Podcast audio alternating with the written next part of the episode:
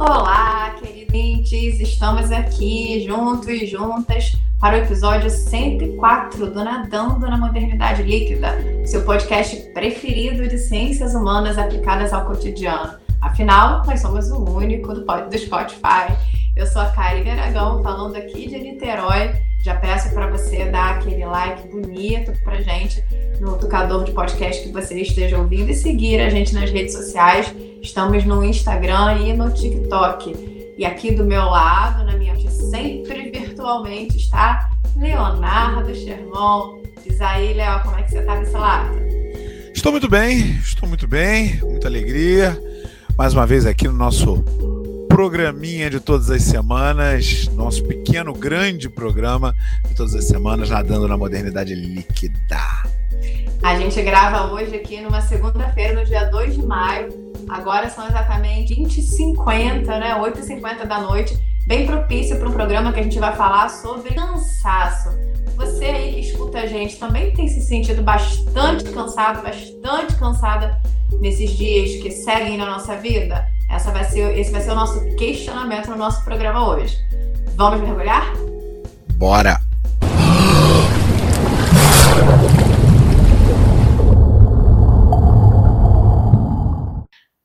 Então, gente, hoje nós vamos partir de uma reportagem que instigou né, eu e o Léo discutindo o tema do nosso episódio, a gente precisava falar sobre isso.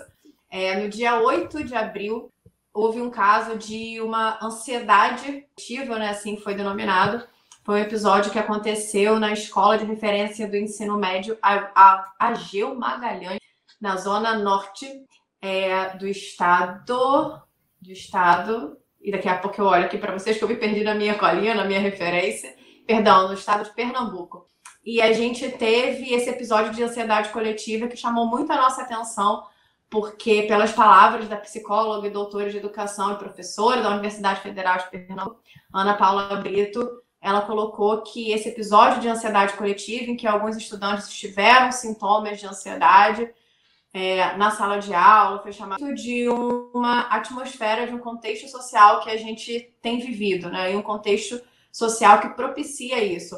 Ela chamou atenção para um sistema de produtividade intensa, que muitas vezes é trazido para esses alunos, para essas alunas que estão voltando de um contexto de pandemia, de um ensino remoto, né? Que aconteceu e não aconteceu tão assim, dependendo da realidade que cada pessoa. Ela chama atenção para um contexto social de crise humanitária, de crise econômica, e ela pontua prejudica tanto é, a cabeça desses jovens nesse episódio é, que aconteceu, quanto da nossa sociedade em geral. E aí a nossa pergunta, levada a isso, até uma expressão que ela usa de um desequilíbrio social, isso ficou muito na minha cabeça, né? Quanto isso traz um de... esse contexto que a gente tem vivido traz um desequilíbrio social. E a minha pergunta para você, Léo, nossa, vamos falar dos nossos ouvintes, é o quanto a gente consegue linkar né, essa situação de ansiedade, quanto a gente consegue linkar essa ideia de desequilíbrio, essas crises que a gente tem vivido, essas crises no plural, essa percepção da produtividade, um cansaço que com produtividade constante. Como que a gente relaciona, consegue relacionar tudo isso e perguntar: estaríamos, estamos todos e todas cansados? Estamos, muito. Estamos cansados a beça. Então. Vamos, vamos, desligar, vamos então. desligar, vamos tomar uma limonada e vamos descansar. Estamos, estamos cansados a beça e não é para menos, né? Para começar, nós estamos no Brasil governado por quem governa isso aqui, né? Ou talvez governo seja até muito, né? A gente chamar isso de governo, porque a gente está num desgoverno total. Ou ainda Talvez é o cansaço até... de acordar todo dia e pensar quem é meu presidente. É, é, é eu acho que é sim. É. Porque se bobear não é nem um desgoverno, é um anti-governo. Né? Um, um governo que está o tempo todo destruindo as instituições que deveriam estar realizando coisas. A gente viveu isso na pandemia, né? um, governo, um governo contra a vacina, né? Um governo contra as medidas básicas de combate à pandemia, como a, a, o uso de máscara. É uma, isso aí é um, é negócio que nem o, os maiores roteiristas poderiam pensar que isso existiria, né? E esse cara, esse mesmo cara, responsável direto por 600 e tantas mil mortes, está aí com condições de chegar ao segundo turno e chegando ao segundo turno, condições de ganhar as eleições do ano. Então, se isso já não é o bastante para a gente ter um colapso nervoso, já é um bom caminho para. É, eu entendo os meninos e as meninas lá do colégio que tiveram lá crise de ansiedade, porque você acorda e pensa nisso, já, já é uma coisa complicada, né? Agora. Você sabe eu que entendo... eu sempre fico, fico ansiosa para o meu aniversário, que é dia 11. E esse ano a minha impressão é que eu vou estar mais ansiosa para o dia 2 de outubro. A minha ansiedade está jogada lá para o dia 2 de outubro. É, vai chegar antes, né? Vai chegar é. antes, porque a gente está vivendo o caos, né? E aí a gente não pode deixar de pensar na crise econômica. A, a crise econômica, é claro, a inflação descontrolada por conta das opções é, dos governantes, a gente já conversou sobre isso num episódio passado, né? Por que, que, as coisas estão tão caras? Estão caras por uma opção, né? Uma opção que acredita que uma inflação alta e um dólar alto é uma boa para eles, né? Porque para a gente aparentemente não está tão legal assim. E a crise econômica nos rouba tempo, não só de nós, mas de todo mundo, né? Nos rouba tempo, porque você tem que trabalhar mais, as empresas para se manter, elas precisam de mais produtividade. Né?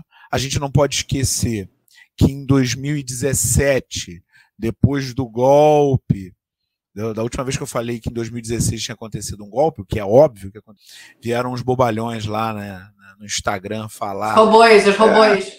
É, é, não, não é golpe, não sei o que, é golpe, neném. E o golpe foi em nós. Você não sabe. João, aquele, aquele é. perfil. João, 30, é. 40, 50, 10. É. Mas o golpe, golpe na gente, porque veio logo depois a reforma trabalhista de 2017, que precarizou as relações de trabalho. Então agora você tem que dialogar com o seu patrão quando você quiser lá alguma melhoria nas suas coisas. Vai dialogar com o seu patrão no meio da crise, vai ver o que vai acontecer com você. Tu vai rodar, neném. É isso aí que a gente está vivendo. A reforma, reforma trabalhista, esse nome é bonitinho, né? Reforma trabalhista, a precarização suprema das relações de trabalho. E pior, pior, há uma situação que é, é, é terrível para todo mundo, porque é terrível para quem está sem grana. Né? Eu, ainda bem, né, tenho, tenho um, um emprego e, que me paga um salário. Né? Não é o melhor salário do mundo, mas também não é o pior. Dá bem para eu viver bem, tranquilo, tendo comida e coisa e tal. Mas tem uma galera que não tem e que a situação está terrível. E que se você aquela pessoa está naquela situação terrível é ruim para mim também para todos nós. Porque é péssimo viver numa sociedade como essa. É exaustivo sair na rua e você enfim dar uma graninha para um aqui e daqui a pouco daqui a dois passos tem outro querendo outra graninha e você não como é que vai fazer vai dar para todo mundo né? por mais que você ajude aqui ali e tal não tem condição porque a situação é a pior possível são várias histórias de cortar o coração. São várias histórias de cortar. Porque precarizou tudo. Né? As pessoas estão trabalhando nessa atividade, ainda bem que tem, né? Vivi aí aplicativo, entregador de aplicativo, ainda bem que tem. Mas isso é horroroso. Porque o sujeito tem que quase que vender o almoço para comprar o jantar. Né? O cara tem jornadas de trabalho absurdas, né? muitas horas. Isso para quem tem a possibilidade de trabalhar como entregador de aplicativo. Essa semana eu troquei ideia no trem com um vendedor de bala, o baleiro lá do trem. Eu sentei num lugar e ele estava sentado ali, ele me deu espaço e tal, eu sentei. No trem tem os lugares de três, né? Então tava, a gente estava num de três. Tava um eu, outro ele, e no outro estava o material que ele estava preparando. Olha, eu ando bastante de trem, hein? A minha viagem tem 45 minutos. Ele já estava no trem, preparando as balas que ele ia amarrar no na corrente. É uma corrente presa num vergalhão que ele bota no, no, no segurador do trem para poder vender as balas. Então ele estava preparando aquilo tudo ali. Eu fiquei 45 minutos dentro do trem e ele passou 45 minutos preparando as balas. Quando eu saltei do trem, ele estava no final, ele não tinha terminado ainda. E ele me falou, primeiro, que era muito mais fácil há um tempo atrás, porque ele chegava sempre com dinheiro. Agora está muito difícil, primeiro porque está todo mundo sem dinheiro, ninguém compra nada, as balas dele ele demora muito a acabar.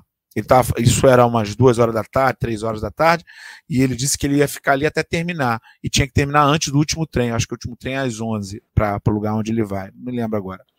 É, ele falou: está muito mais difícil porque passa pouco trem, e é verdade, isso eu sou testemunha, porque o trem é, passa pouquíssimo, né? Eles simplesmente tiraram os trens. Então você fica muito tempo na estação. E aí, quando vem, vem lotado, e para ele que está vendendo, o trem lotado é um inferno, porque como é que ele vai carregando aquele peso? Porque aquilo ali é um troço pesado. Ele me mostrou a mão, olha aqui a minha mão, como é que tá. Né? A mão bastante marcada de carregar um peso dali para vender as balas deles. E ele disse que ele São fica lá até físicas de um cansaço, né? De um cansaço. E outra, né? O sujeito vestido de, com roupas muito simples, né? Claramente não tinha grana para fazer o tratamento dentário. É uma situação muito complicada, né? Então, assim, eu posso comprei a balinha dele ali e tal. O que, que, adianta? Quer dizer, ele, teve um momento ali que ele pôde falar para mim, falou para outras pessoas, foi só para mim não, uma conversa generalizada ali com a galera. É, desabafou um pouco ali. Mas o cara, enfim, teve que ficar lá no trem vendendo, cara. Numa situação difícil. Vai chegar a hora do rush, o cara teve que ficar lá, e provavelmente nos outros dias também, né? E para mim é legal ver o cara passando aquilo ali? Não, não é legal, né? Então, estamos cansados, porque a gente fez péssimas escolhas nos últimos anos. Isso fora tudo que tem a ver com a sociedade do cansaço, a nossa transformação, como a gente falou no episódio, no episódio retrasado, né? Nossa transformação do nosso capital em, em elementos de internet, que deixa todo mundo cansado também. Essa imagem que as pessoas querem ter na internet, que tudo é perfeito e posta, ficar, ficar sorrindo o tempo todo, eu já dizia frejar, né? E quem ri de tudo é desespero. Então, é, é, é, é não dá, não dá, né? A gente fez péssimas opções, nós estamos num mundo muito cruel, de uma suprema concentração de renda, que aqui no Brasil cavalgou a passos largos nos últimos anos, sobretudo nos anos posteriores ao golpe de 2016, e que se intensificou no atual governo com as políticas de concentração de renda que nós estamos assistindo. Então, sim, está todo mundo cansado e não é sem motivo. Você pontuou sobre. Não sei, lembra agora se você usou a expressão o trabalho, o capitalismo rouba o nosso tempo. E é muito curioso como a gente consegue fazer essa relação. E quando a gente fala da palavra cansaço, e vai do cansaço, ansiedade, competitividade, eu não tenho como pensar sobre, sobre isso sem fazer referência a um livro que foi uma mudança de chave na minha, que é o livro Sociedade do Cansaço, de um filósofo sul-coreano, né, naturalizado alemão, Byung-Chul Han. Sem patrocínio aqui, gente, mas a gente vai dando dicas assim para vocês, conversando com vocês e coloca alguns livros, né? E é muito curioso porque o Byung-Chul Han ele faz essa ligação direta que você entre o capitalismo e o roubo do, dos seus momentos de lazer, o roubo do seu tempo livre. E, e ele vai fazendo alguns links no sentido de, né? A gente vive uma sociedade que diz para gente que a gente precisa produzir o tempo inteiro. Né? E aí diz de várias formas. Diz quando, é, numa crise, por exemplo, inflacionária, em que você precisa produzir para ter aquele mínimo de dinheiro, como você colocou é, é, essa experiência sua no trem, aquele homem precisa ali produzir intensamente, senão ele não tem dinheiro para sobreviver. Né? A gente tem essa experiência. Então, é uma sociedade que diz para você, quase te impondo, trabalhe o tempo para que você consiga o um mínimo de sobrevivência. E a gente tem essa flexibilização das relações de trabalho, em que o trabalhador, a trabalhadora sempre sai na parte mais fraca diante do seu empregador, da sua empregadora, sem uma possibilidade de solicitar, de questionar é, relações de trabalho mais salubres e salubres de várias formas, tanto psíquica quanto é, física. Né? A gente vive uma, um, uma sociedade que coloca para a gente que a gente precisa competir o tempo inteiro, então que vai colocando que o outro, a outra é seu inimigo, porque nós temos poucas vagas de trabalho, né? Aquela ideia de que se você sai, se você quiser se você não aceitar essas condições, tem uma pessoa que vai aceitar e vai assumir essa vaga sua, então você não é especial, você não é a última bolacha do pacote, você não é alecrim dourado, fica sem trabalho. Então, aquela ideia da competitividade, tem o outro que sempre é espreita de mim, me querendo, né? querendo a minha vaga, né? querendo a minha vaga de trabalho. E a gente tem, é, de novo, assim, aquela, aquele modus operandi social, dizendo que você precisa saber tudo, que você precisa dar conta de tudo, numa sociedade que produz informação loucamente. E isso, para mim, é muito curioso. Esse cansaço, muitas vezes mental também, esse físico de trabalho, esse mental, porque a gente caiu, talvez, nessa falácia de que a gente precisa dar conta de tudo que está acontecendo.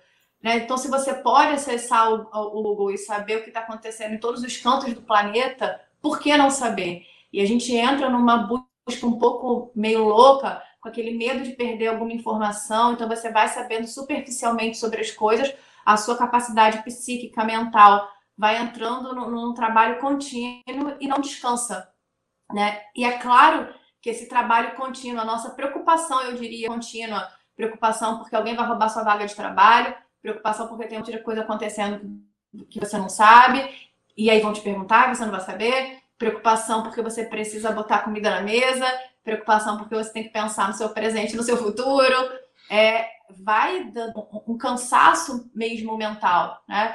E aí o Churran coloca para a gente o quanto isso tudo é, é, é uma bola de neve que vai levando a gente a ficar naquela expressão que a gente usa muito metafórica da rodinha do hamster o tempo inteiro.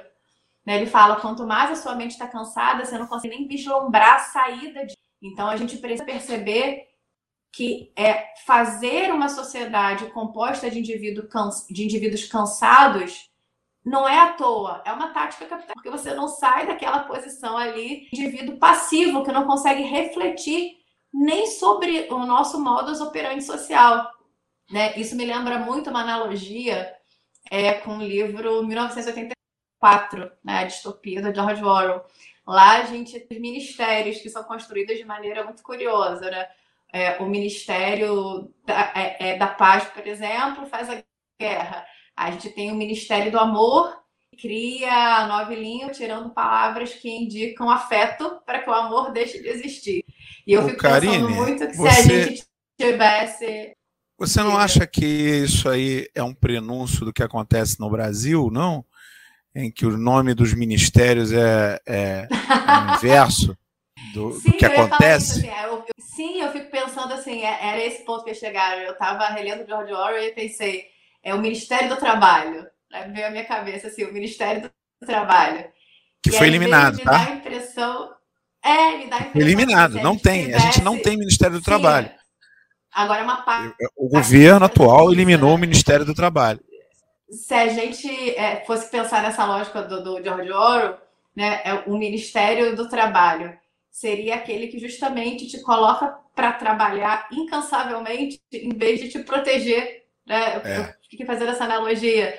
Porque se ele te torna um trabalhador, uma trabalhadora incansável, né? Se você não tem a mínima lógica para sair daquilo ali, o mínimo potencial de reflexão para sair daquilo ali, é, você fica esmagado, acho que eu disse, você fica esmagado, imprensado, esticado. Esse sistema que é uma lógica de capital muitas vezes a gente não percebe, a gente naturaliza. Eu diria que a gente naturaliza é, não ter momentos de lazer.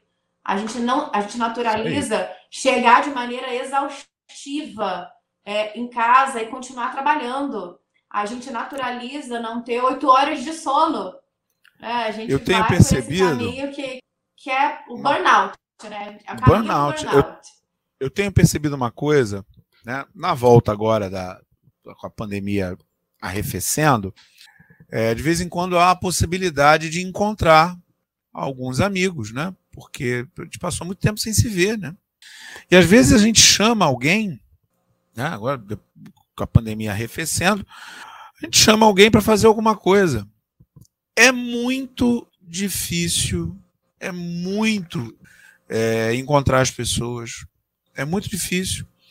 Né? Não, não é sempre, mas, mas a grande maioria está muito cansada, está trabalhando demais, ou então está sem grana mesmo, porque a situação é terrível, está difícil, as coisas estão muito caras, né? E nada nada nada parece que vai melhorar aí, né? Não tem nada que, que aparenta uma melhora no momento, não.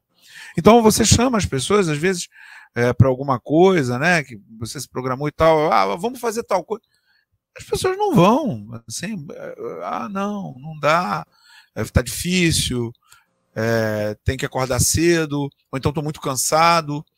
É, pra ter, pra, só para dar um exemplo sobre isso, no último sábado, aqui no Rio de Janeiro, teve o desfile das campeãs. Né? Aí a minha namorada, eu estava trabalhando, né? Estava trabalhando, estava no colégio, minha namorada me mandou uma mensagem dizendo que ela talvez conseguisse para gente, que alguém da família dela, a irmã dela, conseguisse uma fantasia para gente, para gente desfilar. Ah, tá afim, na escola aqui de Niterói, tá afim, ó, não sei se vai ter, tá, não sei se vai dar, talvez, talvez role. E eu, sinceramente, e depois conversei com ela lá também, eu senti assim um misto na hora, assim, um sentimento muito estranho, que é, eu nunca desfilei, cara, quero desfilar, nunca desfilei, imagina, maravilhoso. Acabou que não rolou, tá? Para quem tá esperando o final da história, não rolou. Mas o sentimento foi, pô, cara, que maneiro! E ao mesmo tempo, caraca, será que eu aguento? Será que eu aguento? Eu tô dando aula, cara. No sábado, tava dando aula, ainda ia dar várias aulas. Chuva danada, mó difícil chegar, difícil sair.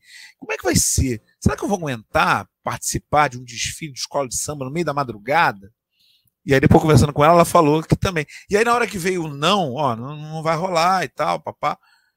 Assim, foi, pô, que pena, mas também foi Vamos sentar aqui no sofá. Posso, posso, sentar aqui no sofá, tomar a minha limonada, né? E, e dormir a hora que o sono der, que já estava dando, né? Então é, é muito complicado o que, que esse sistema todo faz com a gente. Vamos partir dessa complicação que você colocou, ótima para a gente puxar um gancho trazendo o nosso querido Drummond. E agora, José? Partilhar a experiência de quem queria desfilar lá no sábado das campeãs e ao mesmo tempo queria assim fazer aquela marquinha no sofá sentado ali por horas assistindo alguma coisa para distrair a cabeça, vamos pensar. É, a gente fala muito na questão de, de achar um meio do caminho, achar um equilíbrio, mas será que nesse caso é possível? Entre uma vivência exaustiva, entre uma vivência cansada, 100%, e alguém que vive de maneira mais leve, é, dá para a gente achar o meio do caminho, dá para ser diferente, na verdade, dentro da, do que a gente tem, do formato de sociedade que a gente tem. Daria para ser diferente? Daria para você ir lá no, no sábado das campeãs, ter fôlego para ir, energia para ir? Não dá, não. No formato que a gente tem atual, não dá, não tem como. Eu, eu assim, eu tenho ainda uma certa disposição para fazer as coisas, mas eu também não tenho filho. eu não tenho filho, é um eu moro sozinho. É um fator importantíssimo, um fator importantíssimo. Né? Eu não tenho essas demandas, e essas são demandas. Todo, todo aquele, toda aquela que são pais e mães bacanas, sabem que essa é uma demanda enorme do tempo, ainda mais se forem crianças pequenas, né? mesmo adolescentes, você tem ali uma demanda uma carga mental de preocupação, de ficar ali sabendo aquilo ali, como é que vai ser e tal, e como é que vai ser grana. Então eu não tenho filho, né? É, Para mim, apertar mais o cinto é, relativamente fácil, né? Eu tenho poucos gastos, eu não, enfim, né? A minha vida é relativamente simples nesse sentido. Então eu até faço uma ou outra coisa a mais. Né? Até porque no dia seguinte eu não preciso levar a criança para o colégio, não preciso fazer nada. Eu posso sentar na minha rede aqui e apagar na rede, enfim, não tem, não tem problema. Né? Agora, é muito difícil, porque a gente fez péssimas escolhas. A gente acreditou, como sociedade, que a desoneração dos empregadores, dos patrões, das grandes empresas através da reforma pra, trabalhista, desoneração essa que foi feita pelo fim de direitos trabalhistas, iria aumentar o número de empregos. Resultado, três anos depois da reforma, é quase 12 milhões de desempregados. Não deu certo, hein? Não deu certo, não funcionou. Né? A gente acreditou. A gente acreditou que com a, a, a emenda constitucional do teto de gastos, que foi em 2016, e a gente ia ter mais dinheiro público sendo utilizado nas áreas estratégicas. Não funcionou. Não funcionou, porque o dinheiro está indo para os orçamentos secretos do Congresso Nacional Centrão. A sua entonação não. agora daí um meme. É, não funcionou. Acreditamos, não, mas não acreditamos. Funcionou. A gente, a gente acredita em bobagem o tempo todo. Teve uma, essa é para quem gostava de viajar de avião, que tá caro agora. Lembra daquela? Vai, de, vai, ó, passar, a bagagem vai ser paga e a passagem vai diminuir. Não funcionou. Então, a gente vai abrir mão dos nossos direitos, aceitando essas idiotices, essas bobagens que essa gente fala. Você tem, você, meu amigo, minha amiga, aí tem que, a gente vai ter que, em algum momento, nós todos aqui, a gente vai ter que entender que isso é papo para boi dormir, isso é papo para enganar trouxa. Porque, na verdade, esses caras que criam essas historinhas, eles estão pensando em outras coisas. Né? Quando eles falam, vamos, ó, reforma trabalhista, o que eles estão pensando ali claramente é em reduzir a folha de pagamento, porque vai sobrar mais dinheiro para pagar o acionista, quem é dono da empresa. É simples assim. Teto de gasto é a mesma coisa. Vamos segurar a grana para pagar é, as grandes empresas, para pagar os acionistas. É isso.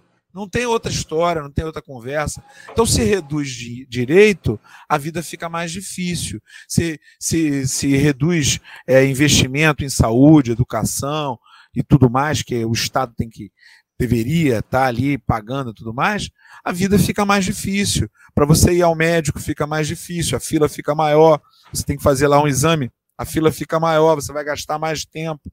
É, é assim, não tem outra conversa. Não tem. Se o, se o emprego está mais difícil, a concorrência pelo emprego fica maior. Então você tem que trabalhar mais. Né? É, é pior para quem está na classe trabalhadora. Né? E, sinceramente, não acho que seja melhor para as pequenas e médias empresas, não. Só é bom para o grande detentor de capital, para o Elon Musk da vida aí. Né? E esse cara, tá beleza, tá tudo certo para ele. Tá comprando Twitter aí, beleza. Agora, para o resto da rapaziada, para o resto de nós, não. A concentração de renda é uma, uma, uma, uma notícia terrível para todos nós. É, você está tá pontuando essas questões, eu só fico pensando que a gente está gravando no dia 2 de maio ontem foi o dia do trabalho. Então, assim, quantas reflexões sobre o trabalho e essa vida cansada é, exaustiva, cheia de, de, episódios de ansiedade, a gente precisa repensar. É, o, o Byung-Chul Han, que eu, a quem eu fiz referência na primeira parte, ele tem uma expressão que eu acho bem é, compreensível para a gente entender isso, que é a do violência neuro, neuro, neuronal e violência psíquica, os termos que ele usa. Então, eu acredito que toda essa pressão que a gente sente, muito dada por esse capitalismo que te obriga a uma competitividade e produção constante, vai nesse sentido, ele se sentir realmente é, é psicologicamente cansada, né? Psicologicamente cansada. Eu ouvi esses dias um, um podcast que foi indicação de uma amiga, né, para vocês verem, queridos queridos ouvintes, que a gente ouve podcasts que não são só no... o nosso, né? A gente ouve o nosso, claro, mas a gente ouve outros também, que é o Diário Possível Mais Inventado, que é feito pela Ana Rocha e pela Tati Fadel. E eu me lembro de ouvir um episódio em que ela vai repetindo, né, de maneira, claro, bastante expressiva, muito da nossa rotina. Ela fala sobre amanhã, né? Ela diz: acordei, pensei que eu tenho que comer ovo porque é a proteína do dia, aí eu tenho que tomar café, mas não posso tomar tanto café assim, porque se tomar tanto café, minha gastrite vai atacar, e aí eu tenho que lembrar que eu tenho que tomar um banho, mas eu não posso lavar a cabeça agora, porque se eu lavar a cabeça agora eu vou me atrasar para o trabalho, então eu tenho que lavar a cabeça à noite, então eu tenho que comprar o shampoo a seco, então eu tenho que ir para o trabalho, e aí na hora que eu tenho que voltar, tenho que pensar na comida. Aí ela vai narrando uma é de maneira louca, que muitas vezes a gente só se dá conta que a gente vive sobre, a, essa pressão, né? Quando a gente ouve assim de maneira estética, eu diria, é, alguém narrando o que é a nossa vida. Eu me lembro de ouvir esse episódio, dar pause e falar: Meu Deus, é assim muitas vezes que eu vivo, né? E é assim muitas vezes que eu vejo pessoas próximas a mim vivendo, porque a gente está sufocado. Acho que a expressão é essa. Eu quero um espaço para respirar. A impressão é que é, o trabalho invade todos os momentos da minha vida, né? E invade muito por conta disso, de a gente viver nessa, nessa rodinha de hamster. Então, assim, eu me questionei quando eu vi esse episódio do, do podcast se dá para ser diferente. E eu não sei, eu não cheguei a uma conclusão. Né? Eu diria até que para a gente indo para o final desse episódio, que se algum ouvinte, alguma ouvinte tiver uma resposta para dar para a gente, se dá para ser diferente, eu estou aguardando. Eu, tô aguardando eu tenho uma. Se... Eu tenho uma. É, você tem, você já deu que não. Não, não, dá para dá para ser diferente no futuro. Né? É, se as pessoas passarem a votar com o bolso, né? votar a partir da. Com o bolso é ruim, né? Porque vai parecer que a pessoa vai pegar o dinheiro, porque tem muita gente que vota assim. Não é isso, não é isso. Não. Então vamos mudar. Mas votar a partir das suas condições reais. E não nessa crença que as pessoas têm de que. Mítica é, de que. É que vai ficar milionário, que vai ficar rico. É, não, é isso. É, ah, eu vou ficar milionário, eu vou ficar rico. Uma, uma pessoa resolverá. Nem é isso, porque nem isso mais. A pessoa está esperando. Né? O que eu tenho ouvido aí dos bobalhões é que se você acreditar muito fortemente, você vai ficar milionário. Vai não, cara. Vai não. Não vai. Vai não, não cara. É, não vai. Né? Mas um ficou, é, um ficou, mas a maioria não vai. A maioria precisa de boas condições de trabalho honesto, entendeu? Para poder ter um dinheirinho, ter dignidade. Então, se você vai votar em alguém aí nas eleições, vote em alguém que está que, que tá propondo algo de melhoria concreta para os trabalhadores, né? Do Dia do Trabalhador. Você falou, você falou Dia do Trabalho. Esse é um dia que mudou de nome, né? Até Getúlio era Dia do Trabalhador. Getúlio é que botou como Dia do Trabalho, porque não queria reivindicação. Né? O Dia do Trabalho é um dia sem reivindicação. Né? É, era, era Dia do Trabalhador, porque é o dia de luta. Luta por melhores salários, luta por melhores condições de trabalho. Né? O, a gente regrediu uma parcela enorme da população.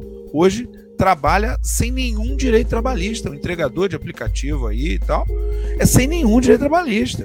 É um negócio horroroso. Aí falaram: ah, não, se reduzir os direitos trabalhistas vai ter mais, mais trabalho. Não vai, não. Então, é, é, melhora se a gente começar a cobrar mais aí da turma, né? E, e, e principalmente votar em quem garante as nossas melhorias, ficar mais ligado nos sindicatos, ficar mais ligado em quem está lutando pelos nossos direitos, entendeu? Porque é isso aí, não, não, vai, não vai vir nada de graça. Lamento, né? E se você der sorte, de, se você se você der sorte de ficar milionário ou milionária, bota o dinheirinho aí, viu? Pelo menos faz um churrasquinho para nós, sei lá. Foco no dia 2 de outubro, então, gente. Tudo que antecede é. as nossas escolhas. É, com essa tentativa de esperança, a gente vai se despedindo de vocês nesse nosso episódio 104. Queridos e queridas ouvintes, um beijo e até semana que vem. Valeu, galera. Aquele abraço e até semana que vem.